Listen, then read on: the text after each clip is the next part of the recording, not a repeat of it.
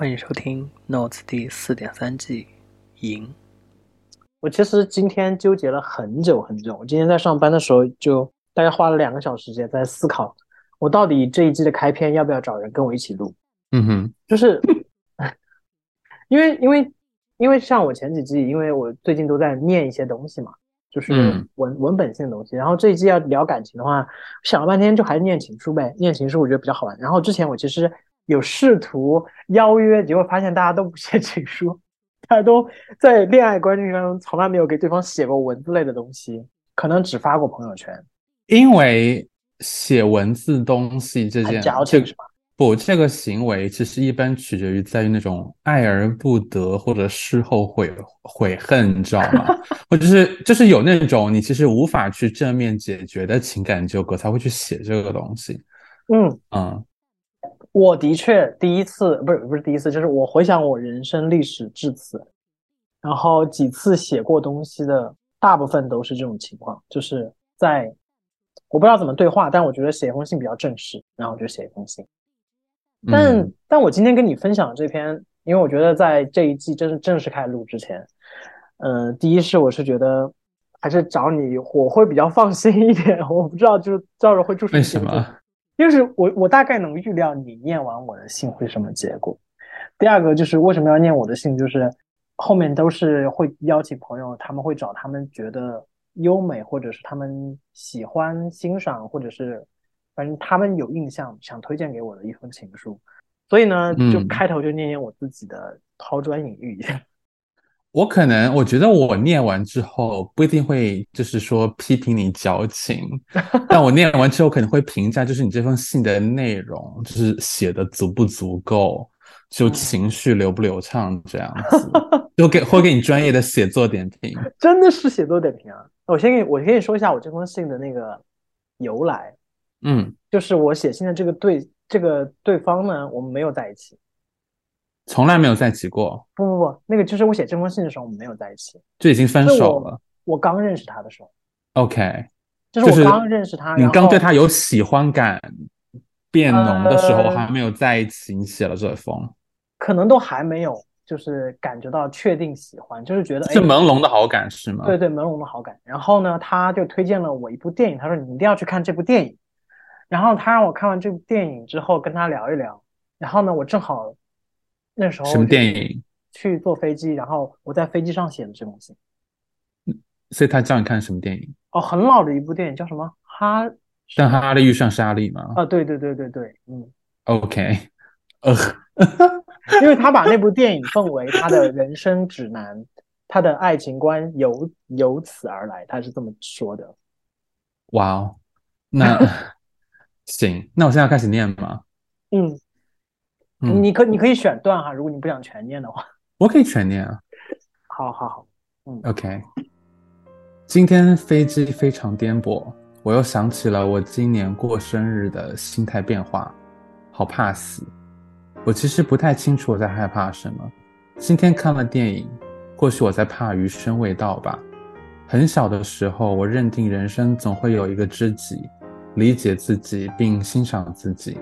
那种欣赏源自于一种纯然，而非因为一些身外之物的突出，是我本身存在吸引力，这关乎认知、谈吐、人品。而这里面没有有没有性，我不知道，我甚至不知道恋爱这件事到底该怎么界定。不过爱，我觉得我了解一些。世界很大，而找到那个人常常伴随着时间、地点的阻碍。我们大多将快速产生的欲望当成恋爱享受的通行证，给相守焦灼的婚姻加持一道亲情的符咒。这就是为何我更看重知己的重要性。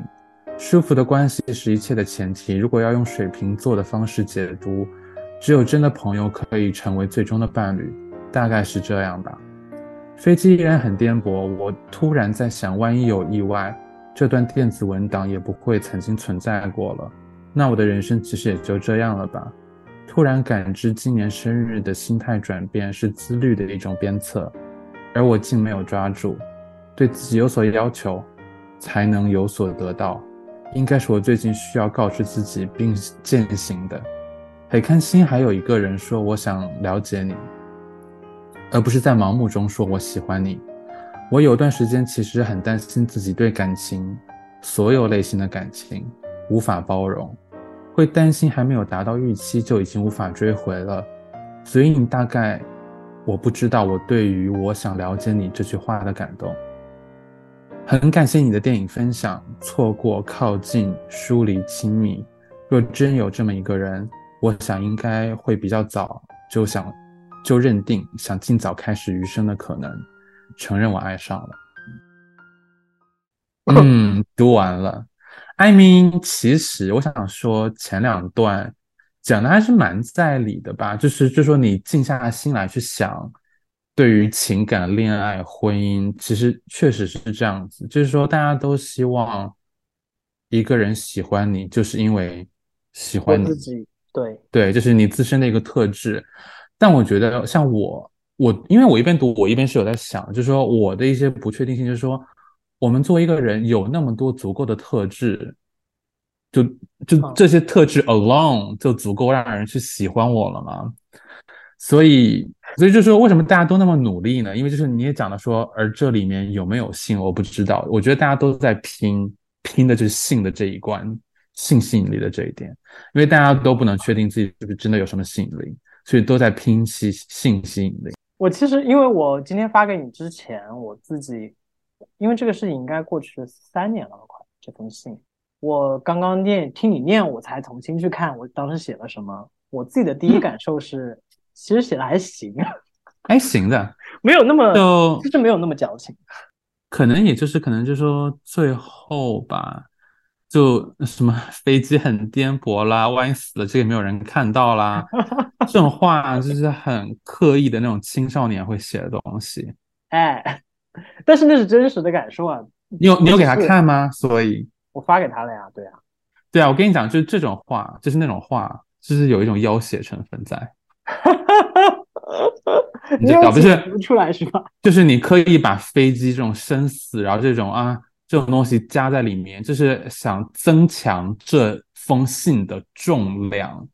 就是你在言语上面没有表达，但你想通过这种啊意外死亡事件来增加这封信的必要性和重要性。就是我如果是收信的话，看到拒绝，就非常翻白眼，是吧？就是你就是想操控别人情绪，但手段不是很高级。哎，嘉许，我跟你说，没有多少人有这么有你这么聪明，谢谢。但我其实你念完之后，我才发现我当时是为什么会在意这个人。嗯，因为他说为什么我想了解你。哦，我觉得这点还是真的挺好的，因为其实我曾经我就有在想过，就是说，就你可能了解到一定量的东西，你会觉得哦，足够了，足够了，就是可以去追求在一起了。但我觉得，就是当人结束过一段段关系之后，你就会发现。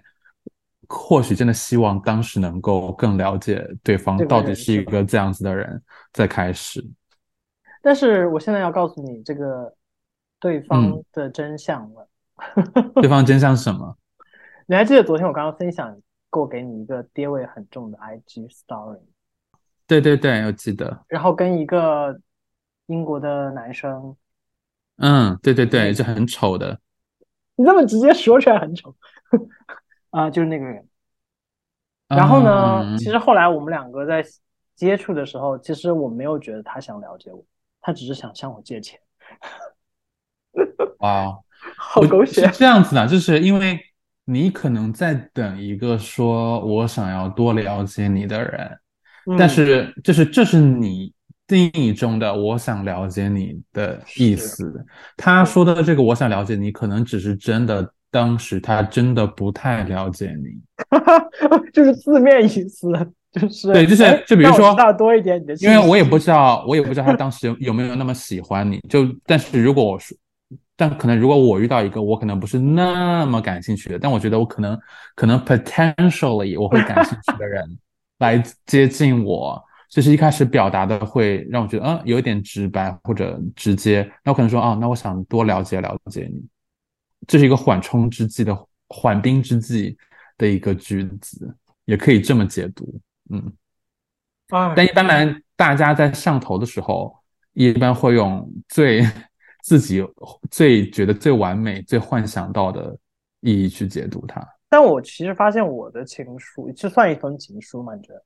嗯，这算。然后我觉得它跟我印象中就是别人写的情书相比，其实我觉得我用的，就我的确还没有太放感情进去。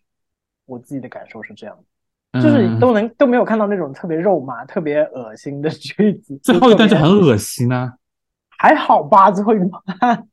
最后一段就是你把它藏在，对啊，就是但你把它藏在电影里面啊。你真的是抽丝剥茧，真的是把它。我很厉害，我跟你讲，我可是情感界的小福尔摩斯，好吗？你谈过恋爱吗？我 啊，被你气死了，就是因为因为基本上没有什么经验，所以说。还看得很清楚。嗯。你正在收听的是《Notes》第四点三季《赢》。本节目可以在网易云音乐、苹果播客、荔枝 FM、小宇宙订阅收听。因为我上一季做完之后，其实发现我最近这段时间的状态，对于情感这件事情还蛮漠然的。我不知道是因为我不相信。我理想中或者我认定的情感或者爱的那种感觉，我来抢答，应该就是看透看开套路，是不是？就是你已经对对，已经看透了，就是你你会开始解读了。你一旦开始能够解读每一个人的每一个行为的动机，你会突然发现没有什么能够让你上头的了。我没有说这是一个就是你一个清醒选择去做的事情，我只是说，当你能够开始解读了，那你就会开始想啊，你就会就会看。就是说，你就强迫自己当一个特别傻的、天真的恋爱脑，对吧？就 要不然就每很难呢。对，就是每一个人说的每句话就开始解读，然后如果当你没有那么有耐心的话，你就会，你可能甚至会直接问别人：“那你为什么不直接说这个？就告诉我你到底要什么就好了。”然后这个时候，这个情感就会变得特别干枯。嗯，你说到这，我记得我在上次那个就还蛮重大的伤害。也没有重大，就是恶心的伤害之后，嗯，我后面接触的就是拉屎的那位吗 更恶心。然后，然后我现后面接触的人，我就发现，我我我我我变的状态就是属于那种，所以所以你要不要？要还是不要？喜欢还是不喜欢？啊，这个我知道为什么，因为你还记得吗？就是当时你不是 每次分手都在那边批评批评你，我就说。你为什么每次找找人都会就是你好像没有特别了解，你就哦就就是一个镜顺着一个镜头你就上了嘛？我就说你都没有想过，就说这个人就你们在一起就是有没有可能长久，或者是说这人在一起你们到底相不相称？就是你们的能量对吧？兴趣、性格，我觉得可能就是你现在经历过上面一个你你现在会去思考这个问题了。这个事情很可怕一点就是说你你一旦开始思考这个问题，对它就好像变得没有那么纯粹。对，而且因为更因为你以前就是就很容易出去，就是感觉逼迫自己快速喜欢上别人，对，就是你那个频率很高，然后你的筛选流程没有那么，应该这么说吧，就是说，就像你之前在个流水车间，但是你的品 品控你把它定的很低，那你会没有把这个恋爱这件事情，为什么，或者说 date 这件事情怎么大型解构变成了一个。车间还是流水车间？对，就是你的流水量很大吧，然后你的品控非常低，然后一开始，然后所以说你就会觉得你你能迅速的一段一段一段的进入感情，然后你会事后发现都不太行。你现在就是感觉哦，就是稍微看清楚了，就是你的品控你把它拉高了，但是你那个流水速度可能还是在保持之前的，然后你就会发现你就会发现大量的你觉得好像。不太能够发展下去的人了。这什么东西啊？这是残次品，就不可以出，不可以出货，不可以出货。对啊，所以说我觉得你可能在选的时候，就是选择要不要去见面，要不要接触的时候，就选的再仔细一点。没有，但我但我刚才说漠然的状态是现在，我觉得我是我也不是担心嘛，我是觉得我不太相信会有这样的人存在。啊，这个啊，这个是的，嗯。我要告诉你为什么？因为这个就是嗯，恋爱的真相。我就是同性之间，因为无论说分性格特征的什么体位特征导致的性格特征，在通讯录这个圈子里面，毕竟大家都是同一类人，就是双方之间的互补或者说不同点造成的吸引，不会那么那么强，你懂吗？就是说，因为很典型，就是你拿直男和直女来在一起，他们确实基本上是两种不同的生物，就这之间就是会产生一些自然的吸引，就是我非常明显的感觉到你在非常认真的用每一个字，担心说的不对。对，因为就是你就想，就现在社会分工，虽然说大家说平等了，对吧？就是说性别平等追求，但是你也不得不承认，说在关系之中，男女之间的那种差异还是蛮大的。嗯就大家无论说在生活细节上，还是说情绪提供的情绪价值上面，提供的是不同的东西。就说你这个时候你看得再清楚，你懂吗？就是嗯，对方还是能够提供很多你需要的东西。这是就是说同性之间的话，嗯，你懂吧？就嗯。嗯，所以我这期就想说，看一些情书嘛，看一下大家互相就是所谓的经典的那些情感很纯粹的状态的时候写出来那些文字，能不能让我看到一些情感，或者对情感这件事情还是有一些改观吧。嗯，像我之前不是跟你提过吗？就是我有在自己写，呃，不是，就是偶尔会记录那么一段一段一段积累起来的，就当时对男同事的那种喜欢或者我自己的心情。后来我就在看的时候，我就意识到，其实我主要是在记录的是你我理解到了什么，嗯我猜测到了什么，我感受到了什么，我想要什么，我没有得到什么。其实我是在记录我主观的情绪波动，就是它是我整个恋爱幻想中的一个课题。嗯其实你这么一说，我就突然觉得我上一期刚刚跟一个女生录完的那那一整期节目啊，嗯，她那个虽然是心情日记，但其实你也可以当 情书看。是吧？嗯所以我觉得情书还是，但其实有一个很吊诡的事情是，我觉得我这一季找的朋友，他们找过来的情书一定都相对来说比较旧一点，因为其实市面上，我觉得近五十年可能都不太有特别好的情书的文字。我指我指的是就是那种名人的情书，因为你不然你要找那种写的好的文字还蛮多的，但你不知道是谁对谁讲的，它就相对没有这么一个实体的对应嘛。但你要知道名人的感情吧，多半也没那么干净。所谓社会的道德层面来说，其实没有那么的干脆干净，但是至少在那个一对一的情感状态的时候，我觉得是纯粹的。我觉得我如果听过那些名人情书，我只会觉得他们就真的有点矫情吧。因为名人情书就很容易把一些就是感觉其实并没有那么伟大的情感，就是被描述的非常，就感觉艰难险阻一样。我就觉得啊，It's not that serious。所以，如果真的有人写一封情书给你，然后里面把他对你的爱意描述的非常的优美华丽，感我会先看他帅不进入到帅。一个 Let's be very very honest. Let's be very very honest. 我会看他帅不帅。你如果长得丑的话，给我写情书，我干嘛要看？I mean，我会我会我会评价一下写作功底，我就说加油，去申请 加油。去去申请 creative writing 之类的，或去好莱坞找份工作。主要是你好命，我不命啊！你这样我就防得不到爱情哎，我觉得我会防止他浪费时间，时间才是最宝贵的资源。嗯不过你刚才说的很对的是，至少就是如果你知道一封情，如果你真的不喜欢的话，就大家不要彼此浪费时间。这是第一。对，除了你刚刚说的心情日记之外，你有写过吗？因为你刚才有说你觉得情书就是在什么分手控诉的时候写。你说写情书吗？嗯，情书小短信应该写过吧？就长短信那种表白东西，表白短信是吗？应该不是。哎，你让我思考一下啊。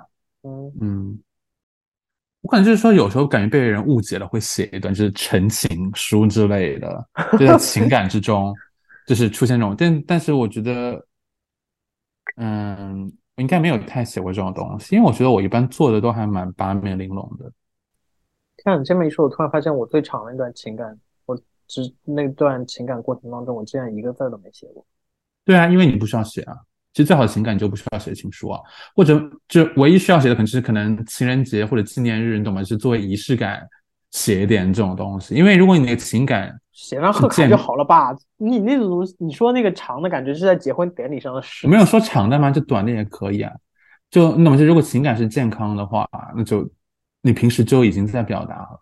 我其实以前觉得我这么矫情或者喜欢写东西的人，我会在情感状态当中就是经常会去书写。但我发现我其实，在任何的情感当中，真的除了你刚刚念那篇，可能是唯一我觉得在情感还比较淡的时候写过的比较认真的东西。剩下的情感，嗯，好像都没有怎么写过东西。我觉得自己好。安明，其实你这篇情书。也是因为电影里面在描述一个比较怎么讲完美的伴侣的精神状态嘛，才会去写这种东西。但我觉得大家都知道，就是真的很少见。这个就是这个就是说，如果有有有个编辑写了一篇夸这个电影里面的爱情写的多好，然后下面评论区都会说，这只有电影电影里才会存在。然后就有有那么一个人说没有啊，我我和我我和我男友的感情就很这样。然后大家就说 OK，祝贺你。所以我就是想看一下我这一季录完之后，可不可能从情书当中找到一些新的东西吧。反正我我我现在状态是这种，就死死死了一样的感觉。对我我我想到我想到一个事情，因为就是说我喜欢一个男人，我需要把他奉上捧上神坛，就是我会大脑会做，就比如说你就像，那你就很适合请写情书啊。对，就经典例子嘛，就是。那位，嗯嗯嗯，你懂的，就是我干过不太道德事情的那一位，就多年前那一位，他没有上过大学，对吧？就是一穷二白来到纽约，然后自己找工作去干，就这种事情，对于当时恋爱脑的我，就把他捧上神坛嘛，就会觉得这一个完全靠自己自身自立，好厉害，在这个世间存在的男人，对吧？后来就是，后来你，但后来就是，你会意识到啊。没有上过，没有上过大学，就是会怎么怎么样。然后你会发现他干的工作不就是一个什么什么什么吗？然后发现他赚的工资量也就是这样这样这样，怎么平时还这样吹自己啊？然后这时候你就会发现他们各种就是生而为人的缺点，就是当你过度的暴露之后，我整个就会迅速下头，因为我会把你当成一个一个很可悲的普通人。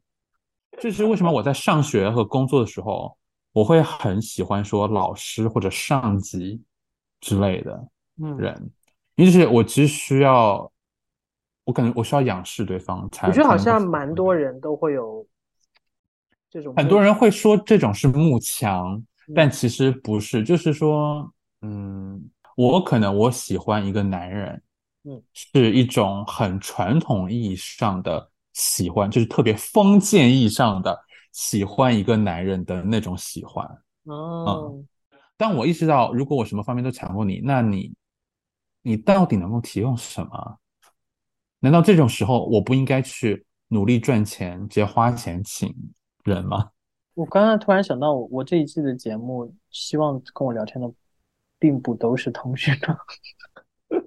那也没有问题啊，情书就是情书嘛。到了写情书那一步，什么人矫情起来都一样。好吧，还是谢谢你帮我录这个开篇。我觉得，嗯，总算还是有点勇气继续开始做这个。想不想把它发到我我们的另一档节目上面？这样至少会有多些听众。哎，你觉得合适吗？好像也可以哈。其实也可以，但是到时候可能我我要补录一个开头吧。啊。好，你到时候看吧，我到时候把音频发给你。嗯，行，好的。